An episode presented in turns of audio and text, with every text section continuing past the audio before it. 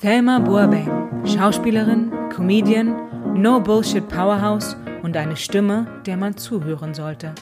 Wir sprechen über fast alles, über die noch immer fehlende Diversität in unserer Gesellschaft und der deutschen Filmbranche, darüber, wie ihre Comedy-Show als Spiegel der Zeit wirkt und warum die Zeit der dummen Fragen vorbei sein muss. Und dann kommt dieser Artikel leider ein Jahr später raus und dann steht über diesem Artikel unter meinem Foto, es leben eine Million schwarze Menschen in Deutschland. Wie leben die hier? Selbst eine Journalistin von der Süddeutschen, von der man meinen müsste, das ist eine kluge Frau, selbst die checkt es nicht. Warum? Also, weißt du, was ich meine?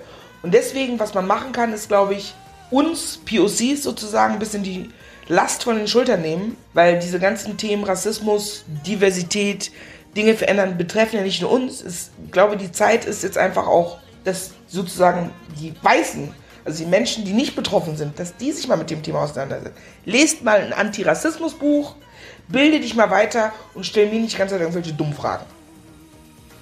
Mein Name ist Viktoria Fode und ihr hört Es ist eine Freude. Hallo. Hallöchen. Hallo. Na? Na? Schön, dass du Zeit hast. Ich freue mich. Ja, ich freue mich sehr. Ich, also wir haben, wir haben uns noch nie persönlich kennengelernt, oder? Wie kann nee. das sein? Keine Ahnung, ich weiß es nicht. Man läuft wahrscheinlich immer so aneinander vorbei, irgendwie so ganz, ganz knapp. Wahrscheinlich standen wir schon irgendwo mit Schulter an Schulter oder so, keine Ahnung. Dann aber wir waren bestimmt schon mal auf derselben Party irgendwo. Also ich kann mir das gar nicht vorstellen, weil wir ja. haben so viele gemeinsame Schnittpunkte mit Leuten, die wir kennen und so. Müssen, ja. wir, müssen wir mal machen. Man kann ja auch unabhängig jetzt, man darf ja auch spazieren gehen oder sich treffen irgendwie. Sehr gerne. Geht's denn bei dir jetzt bald wieder, hast du schon irgendwas gehört? Geht's weiter irgendwie mit irgendwas? Ähm, also ich bin ja zurzeit auch am Schauspielhaus Zürich. Mhm. Und ähm, die Theater versuchen natürlich jetzt irgendwie Alternativen zu finden. Die haben zum Beispiel jetzt eine Produktion gemacht, die von Anfang an so online ist, wo man sich anmelden muss oder kann. Ähm, es waren nur 40 Leute, es soll so ein bisschen intimer sein, wo auch richtig diskutiert wird. Ich steckte, bevor es losgeht, äh, ging in der Produktion. Mhm. Äh, Frühlingserwachen mit Suna Göhler, einer unserer Hausregisseurinnen. Und ähm, ja, dann war plötzlich zu Ende. Es war zwei Wochen vor unserer Premiere.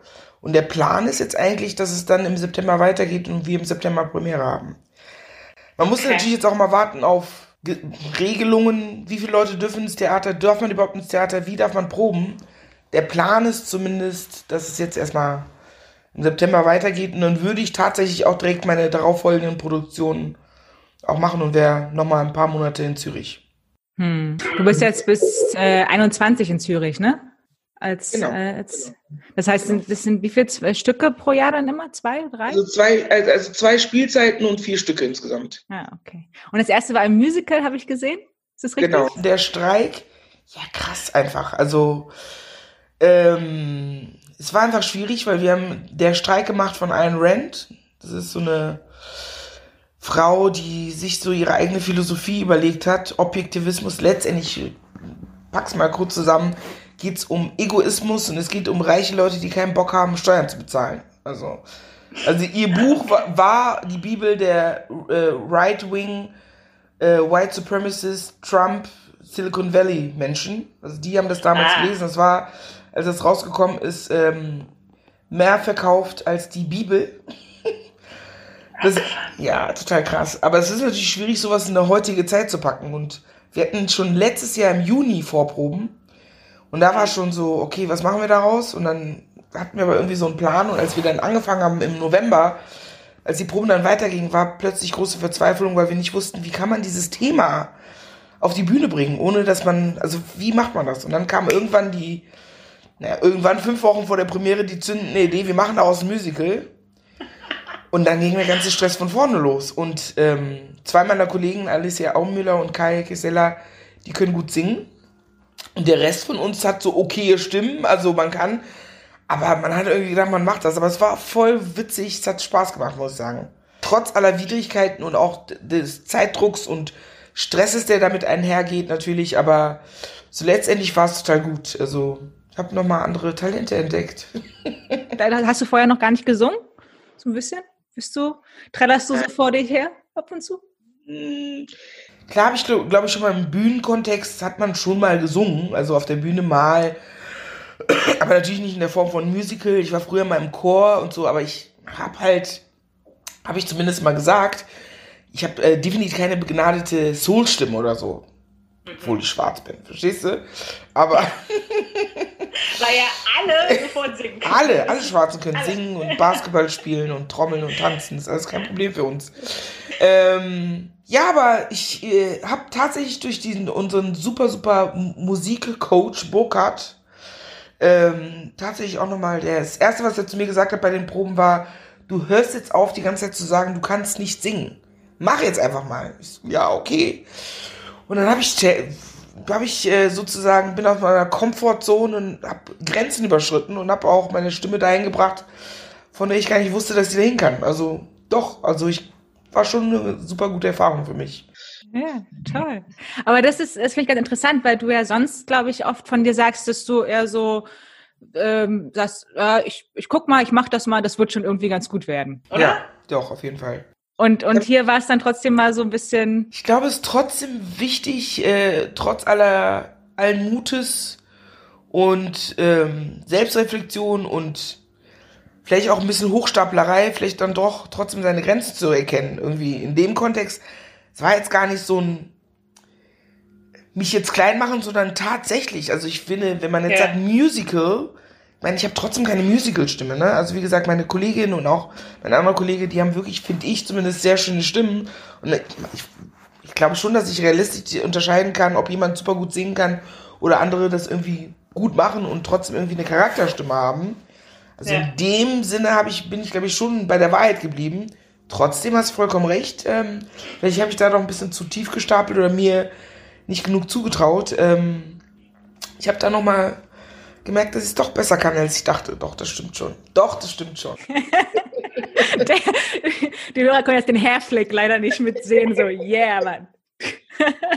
das finde ich gut. Du wolltest, deine, deine Mutter hat, glaube ich, äh, gesagt, oh, das Bild, ah, hallo. Deine Mama hat gesagt, du wolltest eigentlich schon immer Schauspielerin werden. Oder du warst schon immer so die Entertainerin. Absolut. Ja? Ja, ich war schon immer sehr extrovertiert und sehr laut als Kind, äh, was für meine Mutter mit Sicherheit auch bestimmt anstrengend war. mit so einem, weil mein Bruder ist anderthalb Jahre älter als ich, wir sind wenig auseinander, also auch miteinander natürlich groß geworden. Und ich glaube, das war wahrscheinlich immer ein großer Kontrast zu meinem Bruder, der als Junge eher ein bisschen stiller, nicht zurückhaltend und schüchtern, aber eher ein bisschen stiller war, so sein Ding gemacht hat. Und ich war mal so, tada, Spotlight, hier, roter Teppich, jetzt als Kind, ich habe mich, glaube ich, schon immer sehr viel bewegt und war sehr laut und habe mich präsentiert und geschminkt und Fotos gemacht und so. Ja, doch, wollte ich schon immer. Schön. Hätte es irgendwie mal einen Plan B gegeben? Gab es irgendwann mal einen Plan B für dich? Mmh. Sagen wir mal so, für meine Mutter gab es, glaube ich, immer einen Plan B. Oder der Plan A war für meine Mutter wahrscheinlich so Ärztin werden. Deine auch, haben wir dieselbe Mutter. Ärztin, Anwältin. Ärztin, Anwältin. Äh, oder Richterin direkt gleich. Richterin, Ingenieurin. Oder auf jeden Fall einfach ein normaler Beruf, verstehst du? Einfach ein Beruf. Aber ich verstehe das auch. Also in Bezug auf mich muss ich sagen, verstehe ich meine Mutter total. Weil der meistgesagteste Satz von ihr war, du willst Schauspielerin werden. Jedes Mal, wenn ich den Fernseher anmache, ich sehe niemanden, der so aussieht wie du. Was willst du denn da machen? Also als Mutter Angst zu haben, man will natürlich, dass es deinen Kindern gut geht und dass sie irgendwie von was leben können und äh, ihren Unterhalt bestreiten können. Und dann ja. verstehe ich total. Also damals, das Einzige, woran ich mich jetzt noch plastisch erinnere, ist die Lindenstraße, wo Liz Baffo, auch Freundin der Familie und auch eine Freundin von mir mitgespielt hat, die aber auch letztendlich da zu dem Zeitpunkt auch noch eine Klischee-Rolle bedient hat. Und sonst, Dennenesch gab es, glaube ich, früher dann schon ein paar Mal in manchen genau Filmen. Genau, die beiden, die beiden, an die man sich noch erinnert, ne? Also Pierre Sanusi Bliss, der alt, aber das kam ja dann auch ein bisschen später. Es gab, also wie du merkst, ist vielleicht höchstens ja. eine Handvoll Namen, die man nennen kann. Sonst kamen wir ja gar nicht vor. Deswegen ja. die Angst meiner Mutter absolut nachvollziehbar. Da, definitiv. Und das war aber, ähm, also bei deiner Mutter kommt, äh, kommt diese Aussage aus der Angst um ihre eigene Tochter, aber dieser Spruch ist dir ja nochmal begegnet, ne? glaube ich, in der Schauspielschule dann, eine Ausbildung, wo selbst die Professoren meinten so nach dem Motto, was wollen sie eigentlich hier? Absolut. Also eine meiner Dozentinnen, die mir auch sehr am Herzen lag, ähm, die mir auch wahrscheinlich, was heißt wahrscheinlich, sondern auf jeden Fall wohlgesonnen war, die hat mir aber auch so zur Hälfte meiner Ausbildung auch nochmal gesagt, so ja, Theater, Thema, Selbst Othello wird schwarz angemalt. Also selbst für die schwarzen Rollen brauchen wir dich nicht. Dann bist du auch noch eine Frau, bist noch nicht mal ein Mann. Also eine schwarze Frau im Theater. Wohin willst du überhaupt? Was willst du da spielen? Und die hat mir damals gesagt, ich solle mich doch dann wenigstens eher Richtung Film orientieren, weil sie das Gefühl hat, dass da die Chancen besser sind und dass man da vielleicht, vielleicht noch andere Möglichkeiten hat. Ja, das habe ich immer wieder gehört im Laufe meiner Karriere. Absolut. Und was war deine Antwort dann darauf? Mm. Ja, ich glaube, damals habe ich schon gedacht, so ja, klar, die haben recht. Ähm, aber wie ich schon gesagt habe, schon als Kind mit dem Kopf durch die Wand, habe ich, glaube ich, immer gedacht, ach, ich werde es trotzdem versuchen. Also, was ähm, vielleicht schon immer Teil meines Charakters sein, war oder ich bin immer gut angekommen. Also, es ist jetzt überhaupt nicht arrogant gemeint, sondern ich wusste, ich habe eine Persönlichkeit, die komme gut klar mit Leuten und kann gut mit Leuten kommunizieren und mich gut mit, gut mit Leuten verstehen und befinde mich auch mal schnell auf Augenhöhe mit allen möglichen Leuten aus allen möglichen Bereichen meines Lebens sozusagen.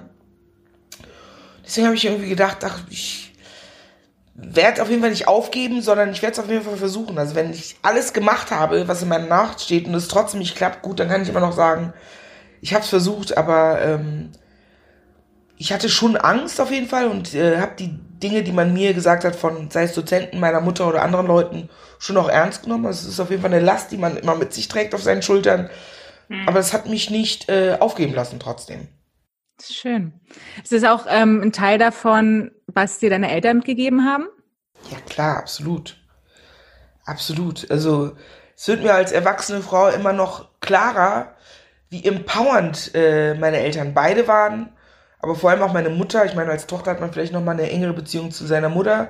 Trotz Stress in den Teenie-Jahren und Pubertät, alles, was so damit äh, zu tun hat. Absolut hatte ich auch Phasen, wo wir uns natürlich gar nicht verstanden haben und so weiter. Aber trotzdem, äh, wenn ich jetzt auch zurückdenke, zum Beispiel dieses äh, Schwarzsein in der deutschen Gesellschaft, auch in, ich war die einzige bis zur Oberstufe oder nicht ganz, neunte, zehnte Klasse kamen dann noch zwei andere Schwarze dazu, aber ich war bis dahin die einzige Schwarze auf unserer Schule.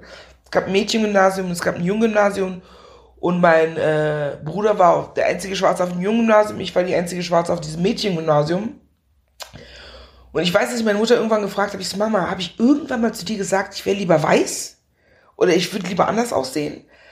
Und ich erinnere mich selber nicht daran. Ich glaube, das wäre schon was, was äh, mich geprägt hätte. Und ich, Gott sei Dank hat meine Mutter mich so erzogen, mich mit so viel Kraft erzogen, dass ich schon mal toll fand oder ähm, gut fand oder mich gut fand, so wie ich war und bin.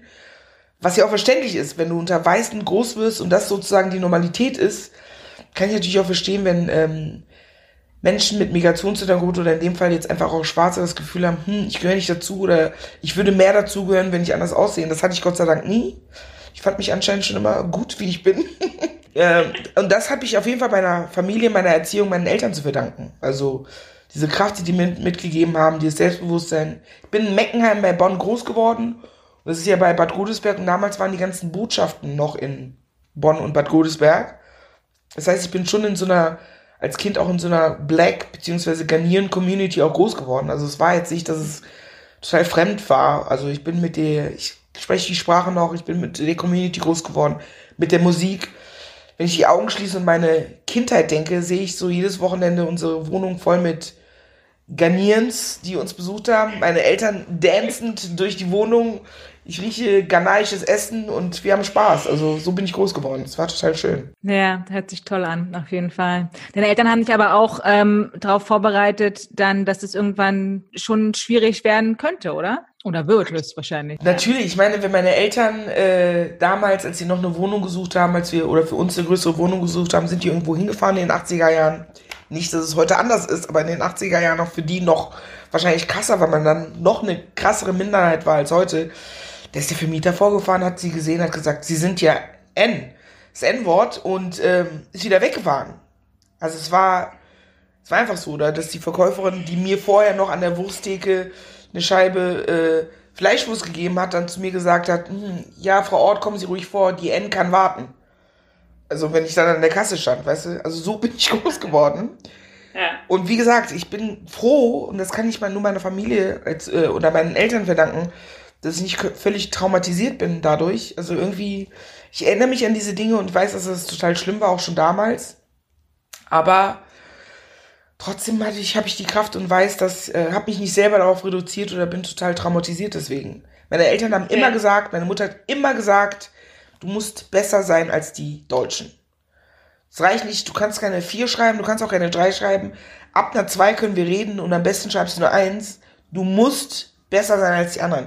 Die werden uns niemals anerkennen und niemals so akzeptieren, wie wir sind. Egal wie lange wir hier sind, egal wie sehr man sich integriert hat. Du musst, du wirst immer was Besonderes sein. Kann man im Positiven, aber auch in dem Fall dann natürlich auch im Negativen sehen. Du musst dich immer beweisen. So mit den Worten bin ich groß geworden.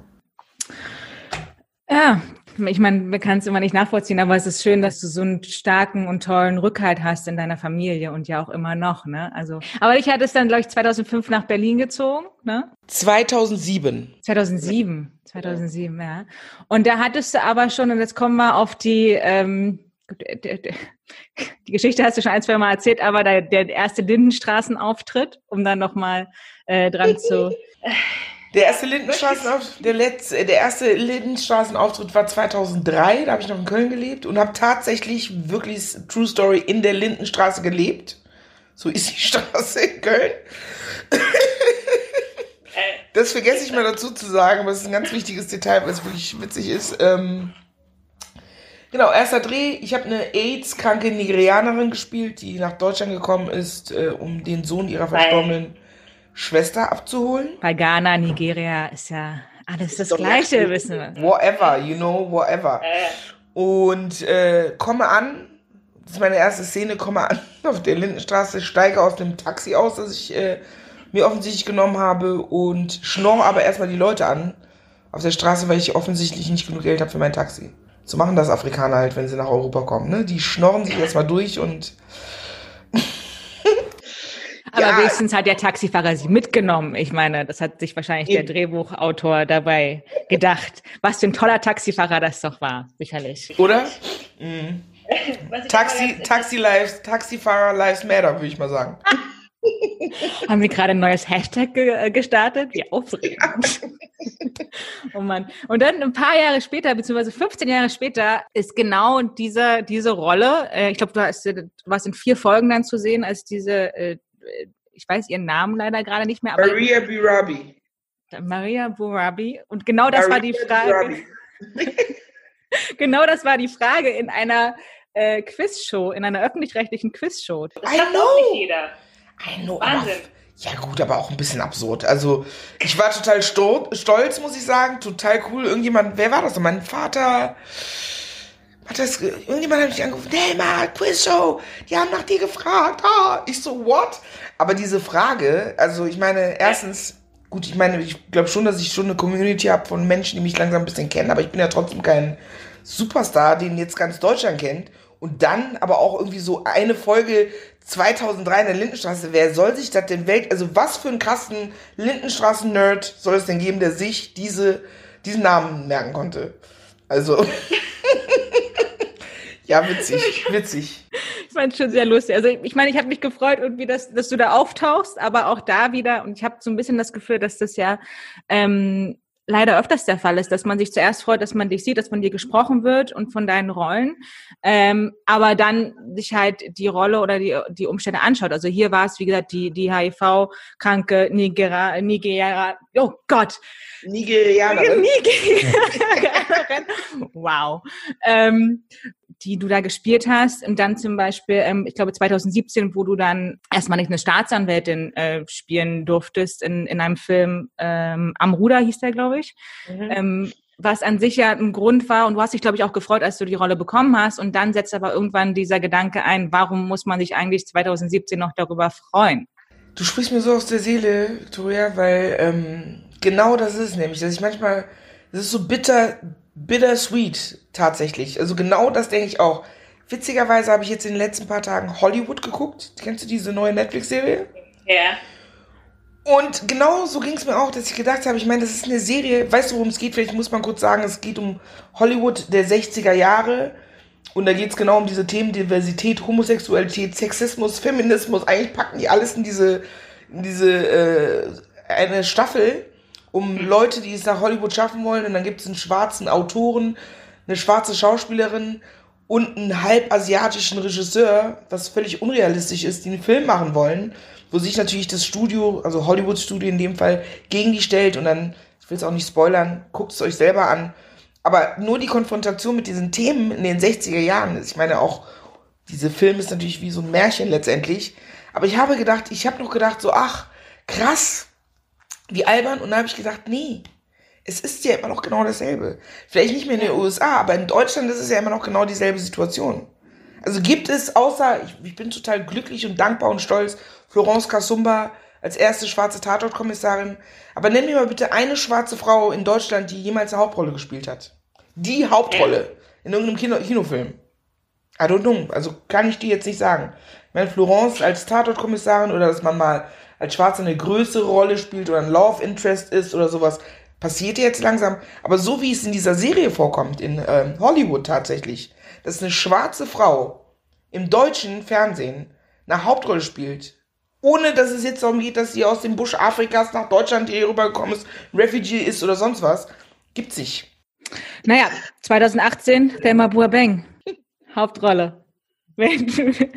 Wer fliegen träumt von Katharina Wackernagel, aber du hast vollkommen recht. Und bei, bei äh, Florence muss man natürlich auch noch dazu sagen, äh, Tatort-Kommissarin, aber erst nachdem sie in den USA schon äh, bei in Black Panther zum Beispiel zu sehen war. Absolut. Also wenn das der Standard ist, na herzlichen Glückwunsch. Genau. Und dazu Das wollte ich auch, da dazu wollte ich auch gerade kommen. Natürlich, äh, absolut. Ich äh, ziehe meinen Hut und bedanke mich nochmal für Katharina Wakernagel und ihren Bruder Jonas Grosch für die Chance, die die mir gegeben haben. Und ich finde es total geil und es ist total schön. Und ich wollte das jetzt gar nicht kleinreden, aber das ist ja ein Independent-Projekt. Weißt du, was ich meine? Das sind Ja. so zwei Menschen, die gesagt haben, it's, it's about time, wir machen das jetzt. Total geil, ich bin total happy. Und es war auch tatsächlich nach all den Jahren des äh, Schauspielens meine allererste Hauptrolle. Und ähm, aber wie gesagt, trotzdem ist es da in dem Fall wieder für uns total schön, dass wir das machen können. Aber ein kleiner Markt, kleines Kino, nicht so eine große Reichweite, weil es einfach independent, die haben das alles selber finanziert und selber produziert. Ähm, und wie gesagt, es ist total geil und ich finde es total schön und äh, ich bin dankbar und stolz, dass ich das machen konnte. Ich rede jetzt nur, weil wir von der Größenordnung Hollywood gesprochen haben. Ja. Von dem Filmmarkt an sich sozusagen, von den großen Sendern, von den großen Produktionsfirmen. Was ist da los? Nur das sind immer die fünf gleichen Namen. Ich werde sie jetzt nicht aufzählen, aber es sind immer die fünf gleichen Namen. Ja. Mit, ich würde sagen, 0,01 Prozent Diversität, glaube ich. Aber wenn Ähm. dann, wenn dann 0,1 äh, äh, äh, Prozent Diversität vorkommt, dann klopfen die sich aber sowas von auf die Schulter. Aber hallo. Dann ist die Party aber ganz groß. Dann werden Sektgorken geknallt, wo man so denkt, so, ja, sollen, wir sollen jetzt froh sein darüber. Wir sollen uns jetzt auch noch bedanken dafür, dass sie uns besetzt in einer normalen Rolle. Hm, let me think. Aber siehst du denn, ähm, siehst du denn Fortschritte? Also zu dem, wenn du sagst, vor, als du angefangen hast, ähm, zu jetzt, minimale Fortschritte? Also auf jeden Fall. Ich meine, wenn ich äh, an die Zeit zurückdenke, wo meine Mutter sagt, ich sehe niemanden von euch im Fernsehen, kann man natürlich sagen, heutzutage ähm, definitiv. Also wie angefangen bei Florence, definitiv. Also auch, ne, also erste, ich finde, es gibt kaum was Deutscheres als den Tatort. Deswegen ist das natürlich total geil, dass eine schwarze Frau Tatortkommissarin ist. auch ich bin ja auch ein gutes Beispiel dafür. Ähm, habe ich ja schon gesagt, hast du, oder beziehungsweise du hast es ja gesagt, ich habe eine Staatsanwältin gespielt, ich habe mittlerweile eine Polizistin gespielt, ich habe Ärztin gespielt, ich habe eine äh, Lehrerin gespielt, eine Direktorin gespielt. Also ich habe schon in den letzten Jahren in Nebenrollen auch mal äh, normale Rollen spielen dürfen, ohne irgendwelche Klischees zu bedienen, absolut. Also es ist auf jeden Fall realistischer, definitiv. Also ich glaube schon, dass äh, sich viele Leute jetzt unbedingt auch, also jetzt ist es fast ein bisschen en vogue, sich, sei es im Theater oder auch im Film, Diversität auf die Fahne schreiben. Und äh, das auch total wichtig wird, aber wenn du dir auch die Akademie anguckst, sei es die Filmakademie oder andere Juries anguckst, auch vom Deutschen Schauspielerpreis, die jetzt auch immer diverser werden. Aber letztendlich, meistens, wenn es um diesen Diskurs geht, wenn man um, über Diversität rede, reden will, sehe ich meistens nur weiße Leute, die an einem Tisch sitzen. Erstens Ja. nur weiße Leute, oft sind es dann auch weiße alte Männer, wo ich auch denke, wie kann es denn sein, dass ihr irgendwelche Diversitätsprogramme starten wollt, mit keiner Person, die divers ist an eurem Tisch? Such den fucking Fehler. Ja, und die dir es dann wahrscheinlich noch erklären. Ja. Oh Mann. Aber was kann man denn, was glaubst du, was kann man denn machen? Oder was sollte, was kann jeder von uns machen? Also ich Oder was würdest du dir wünschen? Ist vielleicht einfacher. Also so ermüdend das auch ist, muss ich sagen, ich glaube, ähm, wichtig ist immer wieder darüber zu reden, so wie wir es jetzt tun, immer darauf aufmerksam zu machen. Und ich, Victoria, ich sag dir, ich habe manchmal Phasen, wo ich wirklich die Schnauze voll hab. Ich kann nicht mehr. Ich kann nicht Ja. mehr und denk wirklich so, White People's Problems, macht euren Scheiß allein. Ich habe keinen Bock mehr, immer wieder Interviews zu geben zu dem Thema. Weil Fakt ist, was das Gefühl hab, was ich habe, ist, egal wie viel ich rede, egal wie fusselig ich mir den Mund rede, ich sitze dann doch wieder neben irgendwelchen Leuten, sei es Kollegen am Theater oder Regisseuren, mit denen ich dann über das N-Wort diskutieren muss. Und ich denke, so und ich denke, wir sind schon darüber hinaus. Ich denke, das ist schon yesterday, das ist schon History, darüber müssen wir nicht reden. Und dann fange ich immer wieder von vorne an und dann denke ich, warum mache ich das? Wofür rede ich mir den Mund fusselig, wenn es nicht fruchtet, wenn nichts dabei rumkommt, wenn ich Interviews gebe äh, für die Süddeutsche, worum es geht, ähm, schwarze Menschen in Deutschland, wie die sich integrieren. Also, dass ich überhaupt schon so einen Artikel schreiben muss, ist schon schlimm genug. Und dann rede ich mit dieser Frau anderthalb Stunden lang, weil die so einen peinlichen Post gemacht hat, wo sie sagt, ich suche schwarze Menschen in Deutschland. Wo findet man die? Wo leben die? Wo sind die sozialisiert? Und ich habe mich nur mit dieser Frau getroffen, um ihr zu sagen, dass ihre komische Formulierung gar nicht geht. Dass ich ich habe sie gefragt, wie sie das meint. Wie, wie leben wir? Wir sind doch keine Außerirdischen. Ich lebe in einer Wohnung mit, äh, mit einem Bad und einer Küche und einem Schlafzimmer. Und stehe morgens auf, mache mir einen Tee oder einen Kaffee. Was sind das für dumme Fragen, die ihr mir stellt? Und dann kommt dieser Artikel leider ein Jahr später raus und dann steht über diesem Artikel unter meinem Foto, es leben eine Million schwarze Menschen in Deutschland. Wie leben die hier? Weißt du, was ich meine? Selbst eine Journalistin von der Süddeutschen, von der man meinen müsste, das ist eine kluge Frau, die ich anderthalb Stunden lang angeschrien habe, wirklich, selbst die checkt es nicht. Warum? Also, weißt du, was ich meine? Und deswegen, was man machen kann, ist, glaube ich, uns POCs sozusagen ein bisschen die Last von den Schultern nehmen, weil diese ganzen Themen Rassismus, Diversität, Dinge verändern, betreffen ja nicht nur uns. Ich glaube, die Zeit ist jetzt einfach auch, dass sozusagen die Weißen, also die Menschen, die nicht betroffen sind, dass die sich mal mit dem Thema auseinandersetzen. Lest mal ein Antirassismusbuch, bilde dich mal weiter und stell mir nicht Zeit irgendwelche dummen Fragen. Wirklich. Definitiv. Als ich das gesehen habe, diesen Artikel und den Post, ich bin ausgerastet, weil ich das nicht, ich konnte es nicht fassen. Und ich fand auch diese, ich habe mir das ja auch nochmal ähm, ausgedrückt, ich fand diese Antwort, als du dann bei ihr nachgefragt hast, irgendwie was, was das soll, auch dass sie dich ja dann dein Bild äh, dafür benutzt hat. Du warst irgendwie auf der Titelseite ja groß zu sehen unter dieser Überschrift und sie hat dann geantwortet, eben deshalb steht hier Heimatkunde und nicht Allkunde. Und sowas noch dahinterher zu schieben, also ich verstehe, ja, ich bin da schon komplett ratlos und mich betrifft es ja nun mal nicht, weil ich das Privileg habe, eine, Weiße zu sein. So, aber deswegen kann ich diese Frustration ähm, äh, zumindest versuchen zu verstehen. So, dass man halt irgendwann, gerade wenn man sich, wenn sich nichts ändert und du redest und redest und redest und redest und es ändert sich nichts, das ist, ist ja, was man ändern muss, ist, glaube ich, erstmal, das ist, glaube ich, sowieso grundlegend. Und da kann ich noch so viel quatschen, wie ich will. Ich kann es nur noch mal wiederholen. Weiße Menschen müssen sich mit ihrem, ihrer alten, eigenen, weil, und das ist kein Vorwurf, das sage ich auch noch mal. Ich sage nicht, dass jeder ein Rassist ist. Man muss kein Rassist sein, um rassistische Dinge zu tun oder zu sagen. Und das haben wir alle in uns. Alle. Ich auch. Also davon sind jetzt Menschen, POCs, nicht äh, äh, freigesprochen. Alle. Natürlich bin ich mehr betroffen, aber natürlich hat man auch Rassismen und Vorurteile in sich. Aber als weißer Mensch ist es natürlich nochmal was anderes, weil genauso wie du es gerade gesagt hast, als weißer Mensch ist man hier auf der ganzen Welt, auf der ganzen Welt sowas von privilegiert. Von Geburt an. Damit, das ist bei mir nicht der Fall. Deswegen sich mit seinen eigenen Rassismen, mit diesem Problem auseinanderzusetzen, sich über seine eigenen Rassismen und, und den, äh, den systematischen Rassismus in unserer Gesellschaft, darüber muss man sich bewusst werden. Und das fängt schon, finde ich, an bei der, in der Grundschule, in den Schulen, äh, mit der Auseinandersetzung äh, mit unserer Historie, mit der Geschichte. Und ich rede jetzt nicht nur von, und nicht, dass ich das jetzt kleinreden will, von Nationalsozialismus, aber da liegt ja meistens der Schwerpunkt. In der Schule setzt du dich niemals mit den ähm, Kolonien, der deutschen Kolonien auseinander. Mit dem Völkermord an den äh, äh, Namas und den Hereros.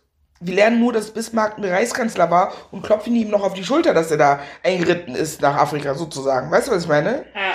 Das ist das, was wir hier lernen. Aber diese Auseinandersetzung mit Kolonialismus, mit all diesen Dingen in ganz Europa findet nicht statt. In Belgien stehen überall noch Statuen von Leopold II. Der hat 10 Millionen Kongolesen umgebracht. 10 Millionen. Und es stehen überall noch Statuen. Das ist wie, als würde hier in Deutschland, würden hier überhaupt auch Hitler-Statuen stehen. Warum? Weil so ein paar tote Afrikaner anscheinend nichts bedeuten. Weil diese Leu Menschen sich nicht damit auseinandersetzen. They don't care.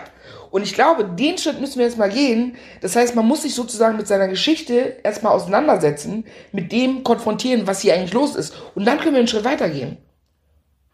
Vorher passiert nichts, meiner Meinung nach. Solange ich Ja. immer wieder höre, ja, aber hm, ist aber nicht gemeint, hm, ich bin aber kein Rassist, äh, wie meinst du das jetzt? Und sich immer angegriffen fühlen, also sich selber dann zum Opfer machen, solange dieses, das noch äh, stattfindet, sehe ich keine Hoffnung, ehrlich gesagt. Äh, ich bin voll und ganz bei dir. Ähm, aber wie so oft ist es Aufklärung, Bildung äh, ab dem jungen Alter, was zumindest in kleinen Schritten, glaube ich, helfen könnte. Ähm, du hast die Geschichte gerade schon ange, äh, angesprochen und ich nehme es jetzt, um eine kleine Kurve zu machen. Historienfilme, Geschichte wäre, glaube ich, etwas, was du gerne mal machen wolltest, spielen wolltest. Ja, ich bin halt ein richtiger Fan von so. ich liebe halt so historische Filme. Ich liebe auch diese, ich weiß auch nicht, das widerspricht auch allem, was so feministisch ist, aber ich liebe diese Korsetts und diese Frauen und diese Kleider und so. I love it. Ich finde es wirklich einfach schön, tatsächlich. Aber ähm, so, da habe ich ja wirklich sowas von die Arschkarte gezogen, weil wenn diese Filme dann auch realistisch nachgestellt werden, dann weiß ich ja, wo mein Platz ist, ne? Also. Oder wir, also wir, wir machen da jetzt eine ganz große Mischung raus. Wir- Also wir, wir schreiben für dich jetzt eine Superheldenrolle, weil die wolltest du ja auch haben, glaube ich, ne? Oder Ja, gerne klar. mal spielen. Und dann absolut. hast du so eine, wie so eine bei Dr. Who, so eine, so eine Telefonzelle, die durch die Zeit reisen kann. Und dann kannst du so in die verschiedenen Epochen und da mal so richtig aufräumen und dann wird sowieso alles besser.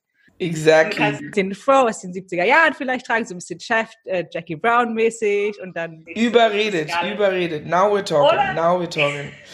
Nein, aber ich meine, letztendlich ist auch egal. Ich glaube, es gibt eine Verfilmung von Shakespeare, wie es euch gefällt oder was ihr wollt. Ich vertausche das immer, wo ähm, Denzel Washington Washington und Keanu Reeves. und. Keanu Reeves auch Geschwister spielen, ohne dass da auch irgendwie ein Wort drüber verloren wird. Und letztendlich, äh, was mein Lieblingsbeispiel ist, was diese Dinger betrifft, ist Game of Thrones. Ich bin und war richtiger Game of Thrones Fan. Aber das ist ja in Rassismus auch nicht zu übertreffen, ne? Das ist so krass, diese äh, Daenerys, die, also in, in der Serie, wo es Drachen gibt, wo es tote äh, Menschen gibt, die laufen können, wo es überhaupt Zauberei und Hexerei gibt, wo es alles gibt, was äh, konnten die, auch da, selbst konnten da die Produzenten, Regisseure, Drehbuchautoren sich nicht vorstellen, dass es einen schwarzen König gibt. Also ich habe mich, ich stelle mir mal so eine äh, ähm, Sitzung bei denen vor, wo es darum geht, hier, wir besprechen jetzt mal, wo die dann sagen, ja, jetzt ein schwarzer König, also wir müssen jetzt ein bisschen äh, realistisch bleiben. Drachen, Aber bringt die Dracheneier rein. Drachen gehen, weißt du, äh, tote Menschen, die aufstehen, gehen, eine Frau, die irgendwie Rauch gebärt, geht, alles geht, aber Schwarze gehen nicht. In dieser Serie, die so absurd ist, die ja wirklich so Science Fiction ist letztendlich irgendwo, spielen auch wieder alle Schwarzen, alle Dunkelhäutigen sind entweder kastriert, also alle Männer sind kastriert, sind Sklaven, Piraten. Es gab, glaube ich, diesen einen schwarzen König, der aber dann auch irgendwie böse ist und dann äh, weggesperrt wird, wo man auch denkt, selbst in so einer Serie, wo die alles sprengt, alles möglich ist letztendlich, selbst da gibt es, also diese eine Folge, wo Daenerys die ersten Sklaven befreit, also da wird ja auch so Kolonialismus nochmal äh, wieder äh, erzählt in, diesem, in dieser Serie so krass. Also mit ihrem Wahn in andere Länder zu gehen und zu sagen, wir machen es jetzt so, wie ich das will. Das ist auch so absurd letztendlich. Es gibt diese eine Folge, wo sie die ersten Sklaven befreit und die alle so Massa, Massa, Massa. Und sie in die Mitte heben und man sieht diese Frau, die ja wirklich bleich ist und blond und wasserstoffblondes Haar von so schwarzen Händen so nach oben getragen wird. Das war das erste Mal, wo ich gedacht habe, Alter, ich muss aufhören, diese Serie zu gucken. Habe ich dann nicht gemacht, weil ich es so gut fand, gebe ich zu. Aber ähm, ja, was soll ich sagen? Story of my life. Ja. Würdest du gerne ähm, auch mal selber schreiben oder Regie führen? Ja, voll gerne. Schon, auf jeden Fall. Ich habe auch Das ist wahrscheinlich so auch der Text von vielen Schauspielern, aber es wirklich so. Ich habe auch immer mal wieder angefangen, mir so Geschichten auszudenken, mal hier was zu schreiben, mal da was zu notieren. Und tatsächlich habe ich jetzt gedacht, während Corona wäre das eigentlich die beste Möglichkeit, mal, ja, genau das. Also, das ist ja sowieso der Plan, was ich denke, was die eigene, einzige Lösung ist. Wir müssen unsere eigenen Sachen machen. Es ist, ich weiß, dass es sehr schwierig ist, ähm, wenn du sozusagen eine All-Black-Produktion äh, bist mit schwarzem Regisseur, schwarzen Schauspielern. Ich weiß das gerade von einer Freundin von mir, die auch ein Buch macht, wo sie mich auch in der Rolle sieht und selber auch produzieren will. Du findest niemanden, der das finanziert. Findest du nicht. Es ist super schwierig. Es ist sowieso schwierig, glaube ich, sowieso auf dem Markt. Ich glaube, wenn du ein Mann bist und äh, ein gewisses Alter hast und dann noch deine Buddies hast in diesen ganzen Produktionsfirmen, ist gar kein Problem. Ich glaube, als Frau hast du es eh schwierig, wissen wir alle, auch in dieser Branche noch nach wie vor, auch total peinlich und traurig. Aber dann auch noch als schwarze Frau, die sagt, ich mache einen Film mit zwei schwarzen Protagonistinnen. Gerne, ey. Aber nee, du, ich, äh, das, ich möchte das unbedingt machen. Das, ich hätte schon Bock, mal selber was zu machen, definitiv. Also auch gerne hinter der Kamera mal. Schön. Wäre es eher so Richtung ähm, Comedy, glaubst du? Weil du hast ja dann noch ein eigenes Projekt schon seit ein paar Jahren. Was für eine super Überleitung. Oder? ich meine, da sieht man auch, du kannst ja auch Charakterentwicklung, vierfache Charakterentwicklung. Meinst du etwa bei meinem Comedy-Format Tell Me Nothing from the Horse, was auf YouTube läuft, mit auf meinem eigenen Comedy-Channel? What? Tell me more. ähm, also, erstmal, äh, um deine Frage zu beantworten, ich glaube, es müsste nicht zwangsläufig Comedy sein. Nicht unbedingt. Ich mache ja schon genug Comedy in meinem Leben. Nämlich Tell Me Nothing from the Horse bei meinem eigenen Comedy-Format, was man sich auf YouTube angucken kann. Man kann mich auch abonnieren bei YouTube. Tell Me Nothing from the Horse, ich wollte es nochmal sagen. Ähm, ja, aber das ist ja auch aus dem Grund entstanden, weil ich äh, ja, ich will nicht sagen aus Frust. Nee, ich will es positiv formulieren, eher aus Ehrgeiz sozusagen, weil ich gedacht habe, meine, die Rollen, die ich zu dem Zeitpunkt, als das äh, sozusagen entstanden ist, die ich bedient habe, waren ja absolut noch Klischee-Rollen, also Refugees, Putzfrauen, Dienstmädchen, Sklaven und Prostituierte. Die Rollen kann ich übrigens, für die muss ich nicht mehr gecastet werden. Falls das jetzt irgendjemand hört, kann ich. Ähm Können wir da noch eine ganz kurze Anekdote einschieben? Entschuldigung bitte, weil, aber sie ist so absurd. Äh, kannst du bitte die Geschichte noch mal erzählen vom Tatort und der Mikrowelle? Sorry, es, aber das. Meinst du die Mikrowellen Lies Matter Story? Also Tatort Köln. Ich spiele einen Refugee. Bin untergekommen bei einer Frau, die mich sozusagen bei sich versteckt ich bin in der Bude von dem, von ihr äh, in der Küche das erste Mal und will mir was zu essen machen. Und ähm, die Szene wird besprochen und der Regisseur sagt zu mir, und jetzt kommst du in die Küche, wunderst dich über den Fernseher, wunderst dich über den Kühlschrank und wunderst dich über die Mikrowelle. Ich so, warum? Er so, weil du das nicht kennst. Ich so, warum kenne ich das nicht? Weil du aus Afrika kommst. Ich so, bitte? Also wirklich. Da muss man doch einfach lachen, oder? Muss man da nicht vor Absurdität anfangen zu lachen? Ich bin, ich bin froh, dass ich in dem Moment auch so schlagfertig war, dass ich irgendwie, ja, ich habe mit Sicherheit auch gelacht, aber ich war vor allem, glaube ich, einfach geschockt. Ich habe zu ihm gesagt, ich so, weißt du was? Spiel du mir mal vor, wie man sich bei einer Mikrowelle wundert, dann mache ich das auch. Äh, äh, war das jetzt rassistisch? Äh, war das jetzt äh, nicht okay? Ich so, nee, es war nicht okay. Und ja, es war rassistisch. Meinst du, dass alle Afrikaner äh, keine Ahnung haben, wie eine Mikrowelle aussieht, wie ein Kühlschrank aussieht, dass sie das noch nie gesehen haben? Ich hab's übers Mittelmeer hierhin geschafft nach Europa, weiß aber nicht, wie eine Mikrowelle aussieht oder was. Was laberst du da? Vor allem selbst wenn es eine Figur gäbe, die nicht weiß, wie eine Mikrowelle aussieht. Was ist denn das hier für ein Bild von Afrikanern, das du skizzieren willst? Bei einem Tatort, den jedes Wochenende neun Millionen Leute gucken. Ja. Du hast auch eine Verantwortung. Was ist hier los? Ja, und solche Gespräche führe ich halt ständig, ne? Am selben ja. Set ist äh, jemand zu mir gekommen, ich will jetzt äh, keine Namen nennen, meinten so, mein Sohn hat einen Freund, der kommt aus Uganda. Ich so, okay. ah, ich bin mir jetzt gar nicht sicher, vielleicht war es auch nicht Uganda, sondern Gambia und so. Wollte ich dir nur sagen. Ist auch so. Thank you for this information. Wirklich, habe ich jetzt wirklich gebraucht, dass dein Freund, dass dein Sohn einen Freund hat, der vielleicht aus Gambia kommt oder vielleicht aus Uganda. Danke. Weil wir Ghana und Gam Menschen aus Gambia und Uganda, wir sind ja alle connected miteinander und wir kennen uns auch alle.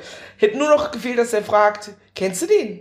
Das war eigentlich die Frage, die noch gefehlt hat. Das habe ich eben auch noch gedacht.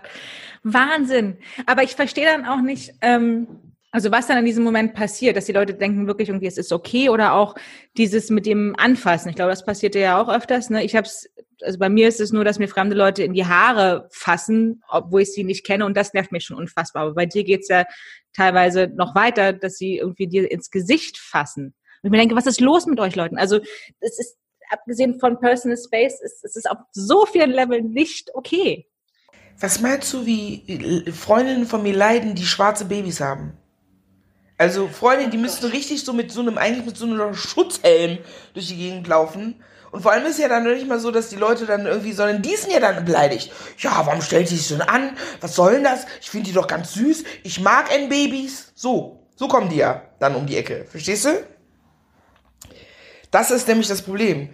Ey, was soll ich sagen, Victoria? Keine Ahnung, was in den Köpfen dieser Leute vorgeht. Ich äh, kann immer nur hoffen, dass es äh, eigentlich nicht böse gemeint ist dass sie irgendwie denken, ach, ist irgendwie süß. Wie gesagt, das hat was mit unserer Sozialisierung zu tun. Wenn du jahrelang in der Gesellschaft Plakate siehst mit dicken Babybräuchen fliegen um die, äh, um die Nase, Rotz an der Nase und dann helft diesem Kind, die Afrikaner muss gerettet werden. Wenn du beautiful googelst, ich rede jetzt vom World Wide Web, kommen als allererstes weiße Frauen. Weiße, meist blonde Frauen. Beautiful. Wenn du pur googelst, siehst du erstmal schwarze, Hände, äh, äh, schwarze Hände, die in den Himmel ragen und dich anschnorren. Im World Wide Web. Das ist unsere Welt. Also deswegen wundert mich das natürlich nicht, dass be bestimmte Leute so und so solche Assoziationen haben mit schwarzen Leuten, dass sie das Gefühl haben, die sind so süß, die darf man ruhig anfassen, das ist wie Affen im Zoo, man darf die ruhig betüdeln, man darf mit denen machen, was man will. Oder die können ja sogar froh sein, dass man sich sozusagen um die kümmert und dass man denen Aufmerksamkeit schenkt hat was mit unserer Gesellschaft zu tun und dem Bild, das vermittelt wird, nach wie vor. Ja. Ähm, und das aber jetzt wieder aufzugreifen, weil ich da gerade eben ähm, unterbrochen habe. Und das ist aber, das sind aber auch Sachen, die du teilweise bei Tell Me Nothing from the Horse mit verpackst. Absolut. Oder? Das war, glaube ich, auch, deswegen habe ich auch gesagt, ich wollte nicht sagen Frust. Das, ich habe das nicht aus einem Frust heraus gemacht, sondern eher aus einem Ehrgeiz. Und mir war es, glaube ich, ganz wichtig, ähm, einmal, dass diese Frauen so einen Querschnitt unserer Gesellschaft darstellen irgendwie. Also jede Figur ist für mich, die sind zwar jetzt in dem Fall zufälligerweise alle schwarz, aber die könnten auch jegliche Couleur haben. Also man findet die, glaube ich, in jeder Gesellschaftsform sozusagen wieder, diese Frauen, als Weiße, als Asiatinnen, als Schwarze und so weiter. Und das aber trotzdem zu verknüpfen mit, äh, auf eine komödiantische Art, aber mit einer Realität. Ich glaube, das ist dann immer ist ja immer das Witzigste letztendlich, wenn man sich irgendwie wiedererkennt und denkt so, ah, ja, stimmt, it's true oder wie auch immer. Und ja, das war so ein bisschen der Versuch. Erstens, ich, wenn ihr mich nicht wollt, mache ich mein eigenes Ding und zeige euch, dass ich äh, äh, vielfältig bin sozusagen, dass ich was kann. Und ähm, natürlich auch so das Hinweisen, Aufweisen von Dingen, die in unserer Gesellschaft immer noch total präsent sind mit den ganzen Rassismen, die, mit denen man sich konfrontieren muss. Und das natürlich eine Extreme. Ich habe natürlich so eine krasse Freedom Fighterin wie Naomi, die alle Weißen hasst. Und dann habe ich Annemie, die AfD-Tante, die äh, off offensichtlich keinen Spiegel zu Hause hat und denkt, sie ist eine Kölsche Weiße. Was ja auch, wie gesagt, auch in unserer äh, Gesellschaft. Ich meine, guck mal, wie viel, es gibt nicht wie viele, aber es gibt leider schon genug Schwarze auch bei der AfD. Wo man auch denkt, so. Was ist los, ja? Hast du den Gong nicht gehört? Was ist mit dir los, Bruder? Was ist da los? Ja. Ich finde es so schön, du machst das mit deinem Kumpel Wladimir Bulakov, auch ähm, Schauspieler zusammen, der Regie führt. Und ich mag das so. so Meinst du Wladimir Bulakov, den äh, neuen Tatort-Kommissar in Saarbrücken? Ja, genau den. Dein besten Freund, meinst du den? Ja, ja genau, den. Ja. Mit ihm mache ich das. genau. nee, genau, ich finde dieses, wie er dann so, wie er die, auf deine Figuren eingeht, das ist so ein schönes Miteinander, finde ich. Super, voll. Und es ist alles improvisiert, ne? Also das Einzige, ja. worauf wir uns, das Einzige, worauf wir uns einigen, sind natürlich die Themen, äh, die wir, aber das ist natürlich bedingt dadurch, dass wir natürlich befreundet sind und super gut connecten, uns gut verstehen, uns kennen, funktioniert das auf der Ebene natürlich, aber auch, das ist aber, ich weiß sozusagen auch als Figur nicht, was jetzt kommt, ne? Also er überrascht mich ja auch manchmal mit den Fragen. Da muss ich natürlich, äh, aber die, ich habe diese Figuren so inne, ich bin so lange mit diesen Figuren schwanger gegangen. Es gibt keine Rollen, die ich besser spielen kann, also wo ich mich selber über mich selber erschrecke manchmal, wenn ich dann manchmal in Rage gerate und zum Beispiel Annemie dann plötzlich so abgeht, wo ich dann selber so, okay, bremst dich der immer, stopp, it's back to reality, jetzt wirklich. Das ist super mit, also mit uns beiden. Das ist, äh, ja, der Deckel auf dem Topf. Wie schön. Schön, dass, du, dass ihr euch gefunden habt, auf jeden Fall. Okay, ja. ja. Ähm, hast du eine Lieblingsfigur von deinen Figuren? Ach, ist immer schwierig. Nee, ich liebe sie alle. Ich liebe die Ladies alle. Und klar tendiere ich dann manchmal, ich glaube, die, die mir so am leichtesten sozusagen, obwohl das kann ich gar nicht sagen, obwohl doch, vielleicht doch, am leichtesten von der Hand geht, weil es die, ich wollte gerade sagen, schon am längsten gibt, aber stimmt gar nicht, ist Gladys irgendwie. Gladys, ich liebe das in diese Figur einzutauchen, diese Preaching Lady und dieses I love it. I love it einfach. Also Gladys ist, glaube ich, immer, wenn man, ich glaube, wenn man mich fragen, fragt, ob ich irgendwas machen will auf der Bühne, ich hatte ja auch mal das Glück, dass ich mit Idel beider, also Gillette Eiche, äh, habe ich ja auch mal eine Session gemacht und die hat mich netterweise mal in ihre Show gelassen, in die Bar jeder Vernunft, wo ich auch mit drei Figuren das erste Mal sozusagen Stand-up-mäßig aufgetreten bin. Und da war zum Beispiel, als sie meinte, als welche Figur willst du kommen, da war für mich sofort klar, ach Gladys, da habe ich irgendwie das Gefühl, das kann ich. Ich habe dann noch mehr gemacht, aber minimal vielleicht meine Lieblingsfigur ist Gladys. Es tut mir fast weh, das zu sagen, weil ich das Gefühl habe, ich betrüge die anderen Frauen. Wir verraten es den anderen nicht, aber äh, Gladys ist in der, in der Tat grandios. Dankeschön, vielen, vielen Dank. ja, das sehr, sehr viel Spaß. Noch eine kleine andere Überleitung. Spaß. Du warst letztes Jahr in der, ähm, in der Jury von dem Kinderkino-Festival. Genau. Siehst du dich selber als Vorbild mittlerweile auch? Ich glaube, dass ja so ein paar, also du, du bekommst ja oftmals auch äh, Zuschriften, glaube ich, ne? Von, von also das ist tatsächlich auch in den Phasen, wo ich dann das Gefühl habe, ich äh, will aufgeben und hab ich, ich habe keinen Bock mehr, vor allem ach, sei es Hanau oder Chemnitz oder andere schlimme oder die, als die Krise angefangen hat mit den Geflüchteten. Also diese Stagnation, in der wir uns befinden. Also wenn es Momente gibt, wo ich das Gefühl habe, ich habe keinen Bock mehr, sozusagen als Freedom Fighterin durch die Gegend zu laufen, dann sind das die Momente, die mich dann wieder hoffen lassen, sind das äh, dann tatsächlich dann so Zuschriften oft von jungen Mädchen, die sagen, hm, ich will auch Schauspielerin werden und ich habe mal geguckt und auf den Schauspielschulen, dann bin ich zufälligerweise auf deine Homepage gekommen und ich war ja auf zwei privaten Schulen, ne? in Köln am Theater der Keller und hier in Berlin noch auf der Filmschauspielschule, also ich war noch nicht mal auf einer staatlichen sozusagen, habe es trotzdem irgendwie geschafft und habe an großen Häusern gespielt und drehe und kann vom Spielen leben. Also es ist total schön sozusagen andere schwarze Mädchen oder POCs im Allgemeinen oder überhaupt Menschen zu inspirieren, aber in dem Fall halt sozusagen meine Sisters, wenn ich denen Mut machen kann und die, die das Gefühl haben, ich mache es jetzt doch und ich traue mich und ich habe jemanden, bei dem ich sehe, der hat es irgendwie geschafft, dann ist das das schönste Geschenk, absolut. Was ist, äh, ich will jetzt nicht sagen, dein, dein Go-To-Ratschlag, aber gibt es was, was dir besonders am Herzen liegt, was du definitiv immer mitgeben möchtest, wenn du, wenn du den Mädels antwortest? Mittlerweile noch mehr als früher. Ähm, vor allem traut euch den Mund aufzumachen. Ihr müsst nicht jeden Scheiß machen. Die Zeiten sind vorbei.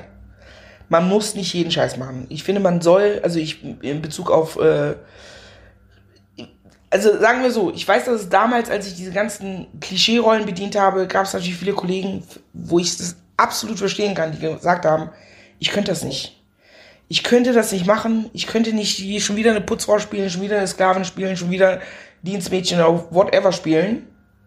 It's too much. Und die dann sozusagen dann schon gesagt haben, machen sie nicht. Ich verstehe das total.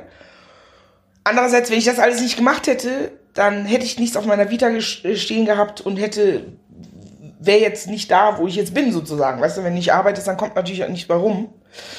Aber ich hoffe zumindest, dass dieser Drops langsam gelutscht ist, ähm, dass sozusagen jetzt für die, die nachkommenden Schauspielerinnen jetzt einfach andere Möglichkeiten gibt, dass die ähm, andere Rollen angeboten bekommen, dass das viel normaler ist, dass man normal besetzt wird. Und ich glaube, wenn ich jetzt die Zeit zurückdrehen würde, würde ich, hätte es öfter Situationen geben müssen in meinem Leben, wo ich gesagt hätte, nee, mache ich nicht. Was ist das für ein Quatsch? Nee, so. Oder wie beim Tatort sozusagen auch zu reagieren und zu sagen, totaler Quatsch. Habe ich mich am Anfang, ich meine, wenn du noch jung bist und anfängst und bei so einer Konzeptionsprobe sitzt im Theater oder sonst irgendwas, ich saß da erstmal und war so, huh, ich muss erstmal checken, wo ich überhaupt bin und was hier passiert. Also, Mund aufmachen, nicht aufgeben und letztendlich, wenn man es wirklich will, einfach an sich glauben. Das einfach machen. Und auch einfach, wenn es geht, seine eigenen Sachen machen. Das ist, glaube ich, auch nochmal so ein Ding. Wir leben, es gibt ja keine krassere Zeit von YouTube, Facebook, Instagram. Man kann heutzutage ja mit seinem Handy, du brauchst nur ein Smartphone haben, kannst deinen eigenen Kram machen. Du kannst einfach deine eigenen Geschichten erzählen, so schnell. Was auch ein Problem ist, finde ich. Oder? Definitiv. Also zu Corona-Zeiten merkt man das auch immer mehr, wer auf einmal alles singt und liest und tanzt und meditiert und Yoga macht. Und so denkt, why? Warum liest du mir gerade was vor auf äh, Instagram? Why? I don't know why you're doing this. Aber letztendlich ist es ja trotzdem auch eine gute Chance. Das ist wirklich so, oder? Man kann echt nicht. Entschuldigung, aber. Ja, ja, ja. Äh, Mund aufmachen ist äh, wichtig und ein gutes Stichwort, ähm, weil ich gerne nochmal mit dir über die Seebrücke sprechen möchte. Äh, eine andere Sache ähm, oder ein anderer Kurs, für den du dich ja auch mit einsetzt, ähm, neben der Freiheitskämpferin, die du sowieso schon bist. Ähm, und die Seebrücke, die hat verschiedene Aktionen unter anderem auch Hashtag Mund auf trotz Mundschutz. Und ähm, vielleicht kannst du mir kurz erzählen, warum dir diese Organisation momentan, und nicht nur momentan, generell ähm, mit am Herzen liegt.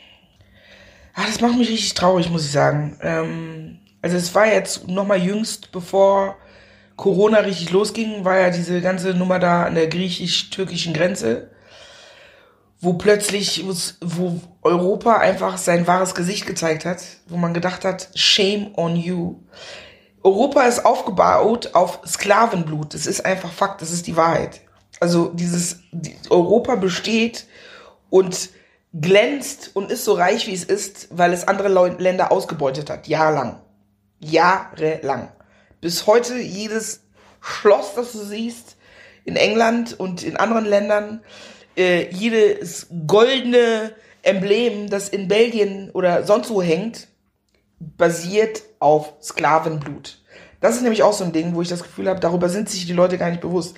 Wie kann man es wagen, nachdem wir sozusagen Menschen ausgebeutet haben, dann zu sagen, wir nehmen keine Menschen auf, die in Not sind? Ich wirklich, es geht nicht in meinen Kopf rein. Ich bin entsetzt und ich bin schockiert. Und auch wenn du dir unter diesen Posts und Artikeln dann die Kommentare durchliest von Leuten, man, ich, ich, wirklich, ich habe, als das äh, jüngst dieser Fall ist, sei es Hanau, ich meine, das ist jetzt nochmal ein anderes Thema, auch in Bezug auf Rassismus, aber nochmal so ein Blick in unsere jetzige Gesellschaft 2020 und vor allem auch jetzt diese ganze Nummer mit äh, den Geflüchteten auf Lesbos. Ich habe wirklich geweint. Wirklich, mir ging es wirklich mehrere Tage ging es mir richtig scheiße, weil ich fassungslos war. Wenn du deinen Artikel liest, wo drin steht, Ursula von der Leyen äh, macht 750 Millionen Euro locker, um unsere Grenzen zu schützen. Wo man sich fragt, zu schützen. Wovor? Ist Krieg? Das heißt, die schieben das Geld Frontex in den Arsch, die dann Geflüchtete ins Meer schubsen. Und mittlerweile, wir wissen ja auch, dass da Leute tatsächlich das geschossen wurde, dass Leute äh, umgebracht worden sind. Und ich weiß noch vor ein paar Jahren, ich weiß nicht, ob du dich erinnerst, 2015, 16, 15, als Beatrix von Storch meinte, ähm, man müsste Frauen und Kinder mit Waffengewalt von den Grenzen. Die Empörung diese Nazis, das geht gar nicht. Oh, Papa. Und jetzt mittlerweile wird das von Europa finanziert. Und nobody's talking about it. Das ist der größte Schock. Ja, deswegen, also Menschen, also statt diesen, äh, äh, die, die, den, diesen Kapitänen von der Seebrücke und anderen Organisationen Nobelpreis zu verleihen, müssen die sich vor, ähm, äh, vor Gericht verantworten, weil die Menschenleben gerettet haben. Also, ich meine, ich, Victoria, sag du doch mal, ich, bin, ich weiß gar nicht, was ich sagen soll dazu. Ja, mir geht's ja genauso. Ich habe da einfach keine Worte für, ähm, weil man hat auch das, Ge also erstmal A ist es wieder dieser so, es ist einfach absurd. Und da, da setzt es bei mir dann immer aus, wenn ich was logisch nicht nachvollziehen kann. Und für mir, für, also ja, ich, für mich ist es einfach nur absurd. Also genau dieses Ding, äh, zum Beispiel, was du sagst, irgendwie, dass die sich dann vor Gericht äh, verantworten müssen dafür, dass sie Leben retten. Und ich mir denke, was, also wie kann ein Mensch solche, so eine Entscheidung treffen? Und da, ich weiß, da gibt es ganz viele Leute, die jetzt da das mir erklären könnten mit ihren politischen Ansichten und so weiter. Und das ist mir vollkommen klar. Vielleicht bin ich da auch nicht, nicht clever genug. Was für eine politische Ansicht soll denn da zutreffen, wo man sagen kann, es ist irgendwie gerechtfertigt, Menschen im Mittelmeer ertrinken zu lassen und die nicht zu retten? Und die Menschen, die die retten, vor Gericht zu stellen, die dann bis zu 20 Jahren vor, in, ins Gefängnis müssen. Da soll mir mal einer kommen. Ich freue mich auf Zuschriften. Da soll mir mal bitte einer kommen, mir erklären, äh, wie er das rechtfertigt. Bitte, I'm begging you, tell me. Ja. Gibt es leider ja genügend Leute, die das machen, wie du schon sagst, mit denen, wenn man sich die Kommentare an, äh, anschaut und durchliest, es ich finde es unfassbar teilweise. Ähm, ja, ich verstehe, also wie, wie man so wenig oder absolut keine Empathie haben kann für andere Menschen, ähm, ist mir ein absolutes Rätsel. Ja, es ist so die Angst, aus welchem, wo auch immer begründet. Es ist so eine große Angst, hast du jetzt auch während der Corona-Krise äh, gemerkt, irgendwas nicht zu haben.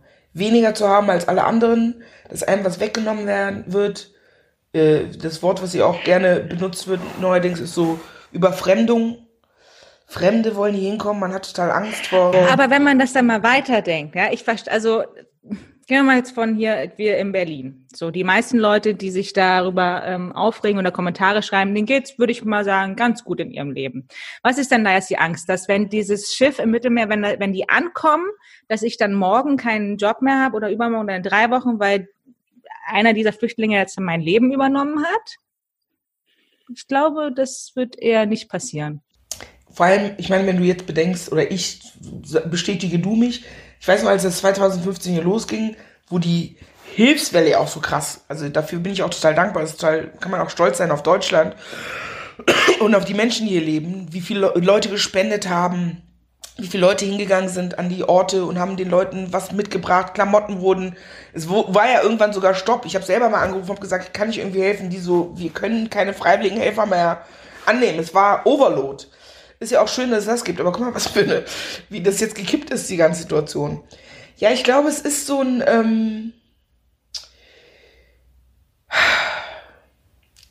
es, ja, Angst. Ich weiß auch nicht, wie die gerechtfertigt ist. Es ist eine Angst, was ja auch ein bisschen absurd ist, weil es gibt ja schon auch die guten Ausländer und es gibt die schlechten Ausländer. Weißt du, was ich meine? Wenn irgendwelche Franzosen, Engländer, Skandinaven hier hinkommen, und zehn Jahre leben, und davon kenne ich einige, kein Wort Deutsch können, wenn du nach Neukölln gehst in irgendein Café und was bestellst und die sagen, only in English please, die aber schon seit zehn Jahren leben, ihre eigenen Communities, das ist gar kein Problem. Aber sobald du irgendwie dunklere Haut hast, arabisch aussiehst, schwarz bist, ähm, aus irgendwelchen Problemländern kommst sozusagen aus ihrer Sicht, dann bist du der böse Ausländer. Wenn du dich da aber in zwei Wochen nicht integriert hast und die Sprache nicht kennst, dann hast du ein großes Problem, weißt du? Dabei ist Deutsch doch so einfach, so eine einfache Sprache. Gar kein Problem. Also, gar kein Problem. Leute. Ja, ähm, Deswegen sind so Organisationen wie Leave No One Behind und äh, Seebrücke und äh, ich weiß nicht, man müsste jetzt nochmal nachgucken, damit man wirklich auch hier jetzt einfach alle äh, Namen nennt. Genau, das können wir auf jeden Fall ähm, ähm, also verlinken und die Adresse ist www.seebrücke.org. Das ist Brücke mit UE und dann slash leave no one behind und dann gibt es dann eine ganz lange Liste von Aktionen, die die äh, machen, wo sich jeder beteiligen kann. Und das ist wiederum eine Sache, ähm, was ich gerade ganz ganz schön finde irgendwie in dieser in dieser dunklen oder düsteren Zeit, in der wir uns ja doch bewegen, ob es nun solche Sachen jetzt sind, Aktionen oder auch die Umweltdebatte, habe ich das Gefühl, dass sich doch zumindest Leute, die ich mag, äh, mehr und mehr äh, A darüber informieren und B mehr engagieren. Das war mir vorher nicht so, also so vor ein paar Jahren war mir das einfach so noch nicht bewusst und ich habe schon ein Gefühl, dass wir auch eine, eine positive Welle davon erleben. Ob das nun reicht, das ist eine andere Frage, aber ich, also so geht's mir zumindest und darin versuche ich dann immer wieder so ein bisschen Hoffnung, Hoffnung zu schöpfen. Mhm, wir können froh sein, dass wir in so einer multimedialen Welt leben, dass man sich sozusagen selber informieren kann und selber gucken kann und selber so Plattformen abklappern kann und sich in diesen Communities dann auch bewegen, diskutieren und miteinander kommunizieren kann. Aber letztendlich finde ich auch da ist viel zu wenig. Also ich meine, ich meine, die großen Stimmen sozusagen, Tagesschau, Tagesthemen, also all diese Plattformen, also ich finde, man müsste ja viel, viel mehr darüber berichten. Es ist auch so eine Sache. Es gibt, ja die, es gibt ja diesen grünen Politiker Erik Marquardt, der nach wie vor immer noch vor Ort ist, der das einfach live miterlebt, der immer wieder postet und streamt und Stories macht. Ich folge dem, versuche auch, das so oft wie möglich zu teilen, wenn es irgendwie geht. Aber auch bei dem, also auch wenn er dann postet, er kam dann mal irgendwie vor in Tagesschau, Tagesthemen, ich weiß jetzt nicht genau, und schreibt aber dann auch, ähm, aber total gekürzt. Das wird dann, dann so runter, runter reduziert auf irgendwie eine Minute Beitrag, wo man so denkt, das, also, das, es juckt keinen. Es juckt niemanden. Oder es ist halt nicht so eine Priorität oder, weiß nicht, also bei all dem, was hier passiert, also wenn wir von äh, Solidarität und äh, Europa reden, also von all dem, was mir, die Würde des Menschen ist unantastbar. Also wenn wir all das leben würden, was wir predigen, dann müsste es doch eine ganz andere Gewichtung geben in unserer Gesellschaft mit so vielen Dingen. Ist aber nicht. Und das ist ja nicht nur dieses Thema, sondern so viele andere Themen, wo man manchmal denkt, was ist hier eigentlich los? Ich verstehe das nicht. Ja, du hast vollkommen recht. Warum werden jetzt während Corona-Zeiten äh, Flugzeuge geschartert mit einer Iranerin, die dann abgeschoben wird? Wie kann das sein? Was ist los mit euch? Seid ihr nicht mehr ganz dicht oder was? Ja, aber ähm, auch da, wie, wie mit so vielen anderen Themen, ich glaube, es ist, ähm, also ich meine, welche, welche, was können wir denn als Einzelpersonen tun? Wir können uns darüber informieren, wir können unseren Mund aufmachen und uns engagieren. Vielleicht kommen wir irgendwann an den Punkt, wo es genügend Leute machen und sich wirklich Sachen ändern. Ich weiß, aber ja, aber also Ja, es nee, wird sich ja ich- von, von Ich jetzt bin auf. jeden Entschuldigung, sag du. Nee, nee, sag du. Nee, ich bin auf jeden Fall ein Glas halb voll Mensch, schon immer gewesen, Gott sei Dank. Also ich denke auch, ähm, ich will mal positiv ins Leben und in die Zukunft schauen. Und denke auch, äh, äh, schlimmer kann es nicht werden, aber es stimmt auch nicht, kann immer schlimmer werden. Also ich denke auch, absolut, du hast vollkommen recht, es gibt so viele tolle Menschen auf dieser Welt, die so viele tolle Dinge tun. Auch jetzt während der Corona-Zeit gibt es ja auch super viele, die sich solidarisieren, die helfen, die Leuten was zu, äh, für Leute einkaufen gehen, sich um Leute kümmern, die ähm, nichts können. Dann gibt's auf einmal diese Gaben, äh, wie nennt man das mal für die äh, ähm, Obdachlosen? Zaun. Ga Gabenzaun, genau. Diese Gabenzäune. Aber auch das ist auch wieder, wo man denkt, so total geil, dass jetzt in der Not Menschen zusammenhalten. Aber andererseits, die hatten doch vorher auch nichts zu fressen. Die hatten vorher auch kein Dach über dem Kopf. Vorher hat sich auch keiner um die gekümmert. Also ich will jetzt nicht, ich will es jetzt nicht schlecht reden, aber wo ich manchmal denke, muss, muss immer eine richtig krasse Katastrophe passieren, bevor man, äh, bevor wir menschlich werden. Ich glaube leider ja. Die Frage ist schon beantwortet, ja, ja. So. Ja. Ja, aber wir können nur hoffen und da ähm, vielleicht auch jeder Einzelne was für tun, dass sich das halt danach nicht wieder reduziert, sondern dass es danach halt, wenn diese Krise vorbei ist, dass es solche Zäune immer noch gibt und dass sich Leute, die sich jetzt solidari- solidarisieren und ähm, bemühen, die Welt äh, ein bisschen besser zu machen, das danach auch noch tun. Ja. Und jetzt Gladys. What what is wrong? You want me to, you want uh, me to pray for you? I'm telling you, my sister. I'm telling you, my sister. A lot of people are lost, but I'm still praying for them. I'm still praying for them because I'm not giving up hope. And I'm telling you one thing: if you believe in me, Gladys Muller, everything is going to be okay. Amen. Mm. Amen. Liebe Gladys, liebe Thelma, wir haben äh, die Stunde aber sowas von geknackt. Ah, schon. Ach, das ging ja voll schnell. Ja. War voll Ja. schön, Victoria. Vielen, vielen Dank. Danke dir. Es war mir eine, ich hab, wir haben noch nicht mal über das Theater gesprochen. Wir haben noch, ich, Ach, Theater. Theater, Theater, Theater. Whatever. Äh, wirklich es gibt wichtigere Dinge im Leben als Theater und Film. Seriously, meine ich wirklich ernst. I love it. Ich bin froh, dass ich davon leben kann.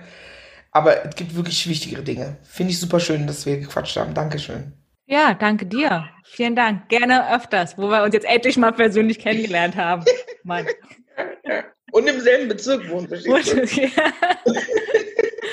oh Mann. Ähm, ja, es war mir eine ganz, ganz, ganz, ganz große Freude. Und ähm, vielleicht bringt's ja was. Also mir hat's schon mal gebracht, weil ich habe dich kennengelernt und das freut mich sehr. Das war Ja. mein Leben schon mal schöner, aber ich hoffe, dass die Sachen, die wir besprochen haben und angesprochen haben und sich das äh, vielleicht ein paar Leute anhören und sich daran ein Beispiel nehmen und zuhören und vielleicht was bewirken. Fände ich super. Ich freue mich sehr. Vielen, vielen, vielen Dank, Victoria. Äh, heutzutage sagt man ja, bleib gesund. Stay healthy, verstehst du? Ja. Pass auf dich auf und ähm, ja, to be continued. Wir machen, äh, wir, wir, wir machen weiter, würde ich sagen. Sehr gerne, sehr gerne.